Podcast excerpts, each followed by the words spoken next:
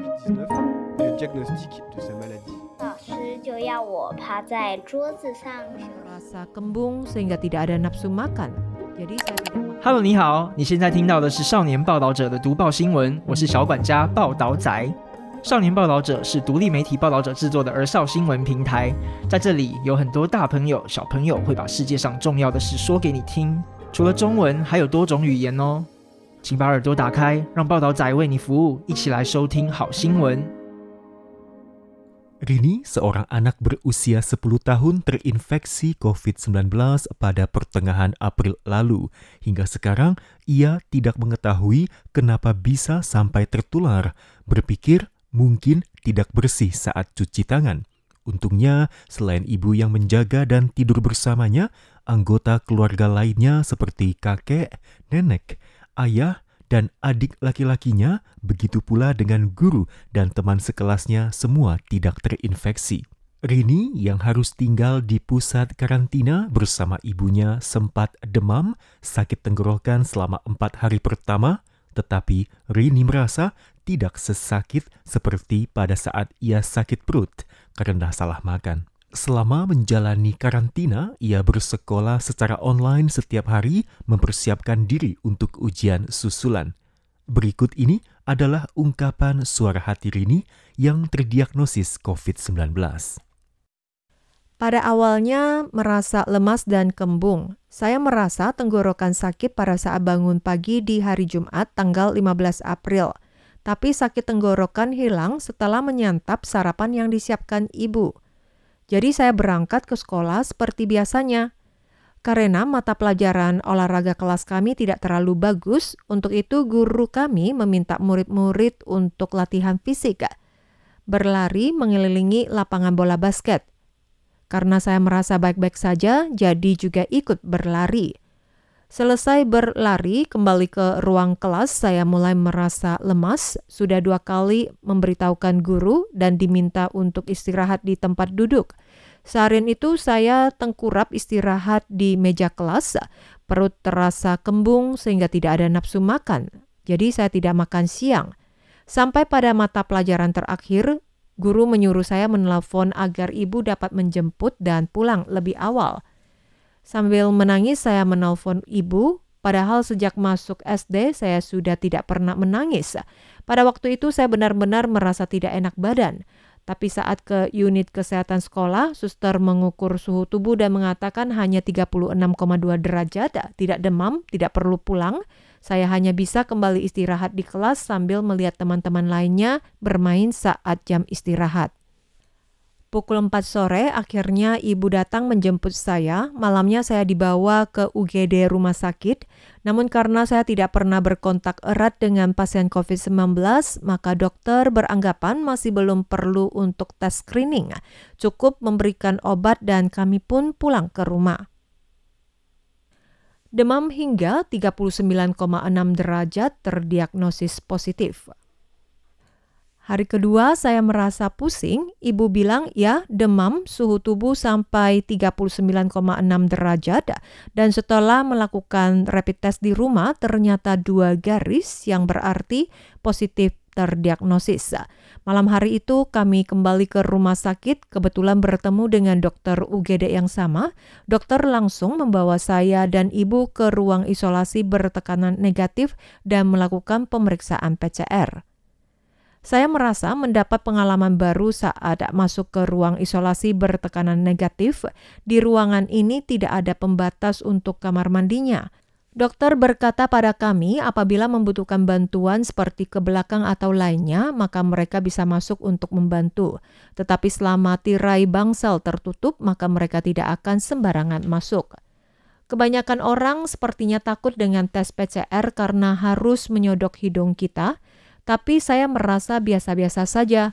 Dokter UGD-nya sangat terampil. Lidi kapas dimasukkan ke lubang hidung saya, diusap beberapa kali dengan cepat dikeluarkan, meskipun sakit sedikit, tapi waktunya sangat pendek. Kemudian di ruang karantina saya dicolok lagi, kali ini lebih sakit. Saya sampai keluar air mata, hidung juga berdarah. Tapi kadang-kadang saya juga suka mimisan, hidung keluar darah, jadi ini tidak membuat saya takut. Akhirnya secara resmi dinyatakan terdiagnosis sangat takutkah? Tidak juga, karena mama sebelumnya sempat mengatakan pada saya, penyakit ini kebanyakan tidak terlalu parah, asalkan diobati maka bisa disembuhkan. Masih banyak hal yang harus saya kerjakan, seperti ingin mempersiapkan lomba membaca, ingin latihan piano dan biola, ingin mempersiapkan UTS, jadi saya tidak ada waktu untuk mengkhawatirkan hal yang tidak terjadi. Satu-satunya yang paling tidak disukai adalah berada dalam mobil ambulans. Setelah terdiagnosis, saya dan mama diantar ke pusat karantina. Mobil ambulans yang mengantar kami, ini adalah bagian yang paling saya tidak sukai setelah terinfeksi COVID-19 Bukankah mobil ambulans untuk membawa pasien yang sangat-sangat parah? Saya kan tidak sangat parah, mengapa harus naik ambulans? Saya juga tidak ingin tetangga atau teman sekolah saya melihat saya diangkut ambulans. Namun mama mengatakan pada saya, coba melihat dari sisi lain. Naik mobil ambulans melintas dengan cepat di jalan raya, ini merupakan pengalaman yang sangat spesial dan saya merasa tertarik karena baru pertama kali melihat ternyata semua barang dan peralatan dalam ambulans dilapisi dengan plastik. Saya membawa serta boneka Siba dan macan yang biasa menemani saya pada saat masuk ke pusat karantina. Mama juga membawa dua buku sejarah bergambar tentang budaya Asia Timur dan perkembangan dunia Islam. Mama mengatakan karena harus diisolasi beberapa hari, jadi buku sejarah bisa dilihat lebih lama. Saya sendiri juga membawa mainan dan buku pelajaran. Satu-satunya hal yang menyenangkan dari sakit saya ini adalah saya tidak usah ikut ulangan tengah semester UTS, tetapi harus ikut ulangan tambahan begitu saya masuk sekolah. Papa bilang, kami tinggal di pusat karantina seperti berlibur tinggal di hotel. Tapi di sini saya tidak bisa berlatih piano dan biola. Belum lagi saya akan mewakili sekolah untuk ikut dalam lomba membaca pada bulan Mei. Sebenarnya guru meminta saya untuk berlatih khusus membaca bahasa Mandarin kelas 6 SD. Sekarang jadi tidak bisa berlatih secara khusus. Persiapan lomba juga tidak cukup. Saya lebih mengkhawatirkan hal ini. Penyakit ini tidak lebih sakit daripada saat saya sakit perut. Beberapa hari ini juga ada teman sekelas yang email menanyakan keadaan saya. Saya pun menanyakan kembali bagaimana keadaan mereka. Untungnya guru-guru dan teman sekolah semua tidak tertular, jadi saya tidak merasa bersalah. Tetapi saya juga kepikiran kenapa hanya saya yang kena. Teman-teman sekolah tidak ada yang tertular. Mungkinkah saya tidak mencuci tangan dengan bersih? Tetapi tidak tuh karena waktu makan siang setiap hari juga banyak teman-teman yang langsung mengambil makanan dan tidak cuci tangan sama sekali. Saya benar-benar tidak habis pikir. Yang paling tidak enak adalah empat hari pertama sejak terinfeksi COVID-19. Karena demam, saya jadi lemas. Setelah minum obat penurun panas dan batuk dari dokter, dengan cepat saya sembuh saya merasa tidak sesakit dibandingkan pada saat saya sakit perut terinfeksi radang usus begitu menderita. Jika kamu bertanya pada saya, apakah COVID-19 menakutkan? Saya merasa tidak menakutkan, saya sudah berteman dengannya, tubuh saya sudah akrab dengannya, mengetahui kalau dia menyebabkan demam hingga 39 derajat, sakit tenggorokan, batuk – untuk sementara saya sudah tidak akan terinfeksi lagi. Meskipun juga ada kemungkinan tertular lagi, tapi saya sudah memiliki pengalaman. Tubuh saya juga sudah memiliki perasaan itu. Asalkan menjaga diri baik-baik, maka tidak perlu takut dengan dia. Yang menjadi pertanyaan sekarang adalah apakah saya perlu divaksinasi? Saya akan masuk sekolah lagi pada tanggal 5 Mei. Saya sudah tidak sabaran lagi. Yang saya paling rindu adalah pelajaran ilmu pengetahuan alam karena saya sangat suka dengan hewan, juga suka dengan percobaan. Salah satu cita-cita saya adalah menjadi dokter hewan. Sebenarnya saya sudah bisa pulang ke rumah sekarang, tetapi karena mama tertular juga ketika menjaga saya, jadi gantian saya yang menemani mama. Belakangan ini saya dan mama sedang membahas kalau begitu, saya masih perlu vaksinasi. Jika saya sudah pernah terinfeksi, saya memiliki kekebalan tubuh, jadi tidak perlu divaksin. Tapi jika saya masih bisa tertular lagi, maka saya juga ingin divaksinasi. Meskipun penyakit ini tidak begitu mengerikan, tapi saya juga tidak ingin sampai sakit lagi. Saya sangat beruntung karena gejala penyakit saya sangat ringan, tetapi juga ada anak-anak yang terkena penyakit ini dan menjadi parah.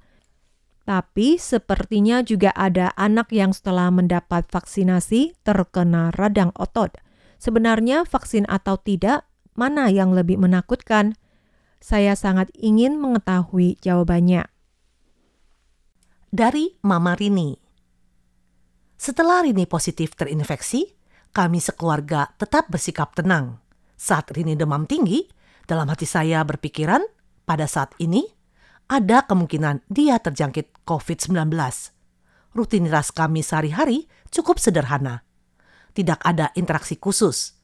Agar Rini tetap tenang, pada malam hari saya mendampinginya tidur. Kami berdua mengisolasikan diri dari anggota keluarga yang lain. Setiba di lokasi karantina, pada hari kedua, tubuh saya timbul gejala. Tengah malam mulai demam tinggi. Waktu itu saya cukup merasa takut dan tegang. Saya khawatir demam tinggi bisa menyebabkan pingsan dan tidak ada yang mengetahuinya. Karena petugas di lokasi karantina ini sudah pulang kerja, pukul 12 tengah malam, saya hanya bisa menghubungi 1922, yaitu saluran khusus pencegahan epidemi. Lalu mereka memberikan saya nomor telepon darurat untuk meminta bantuan. Barulah saya merasa agak lega. Pada awalnya menerima wawancara, Rini merasa ragu lalu saya berkata kepada Rini, dalam kehidupan manusia, ada berapa banyak orang yang berkesempatan mengutarakan isi hatinya? Tidaklah banyak. Jika ada yang peduli dengan kamu, ingin bertanya, maka tidak ada salahnya untuk berbagi. Rini adalah anak yang periang. Selama di karantina, saya dan dia banyak bercerita tentang drama Jepang Nodame Kantibil dan cerita komik Dr. Stone, berharap agar bisa memotivasi dia belajar piano. Saya berbagi hal-hal yang saya sukai dengan dia. Jika dia menerima, maka saya akan memberikan kepadanya. Setelah karantina berakhir, hal yang ingin dia lakukan adalah belajar piano di rumah, membeli buku di toko buku Eslit, juga menyantap makanan favorit di curry house. Tentu saja, saya juga tahu COVID-19 masih berkemungkinan ada efek samping berkelanjutan di masa jangka panjang seperti long COVID. Saya juga tidak sepenuhnya membiarkan, tetap akan memantau kondisi kesehatan saya dan dia. Akan tetapi, ada banyak informasi yang didapat saya merasa yang penting inti pokok yang perlu diketahui, berlanjut memantau. Jika tidak, semua ini hanya akan menambah beban dalam hati saja.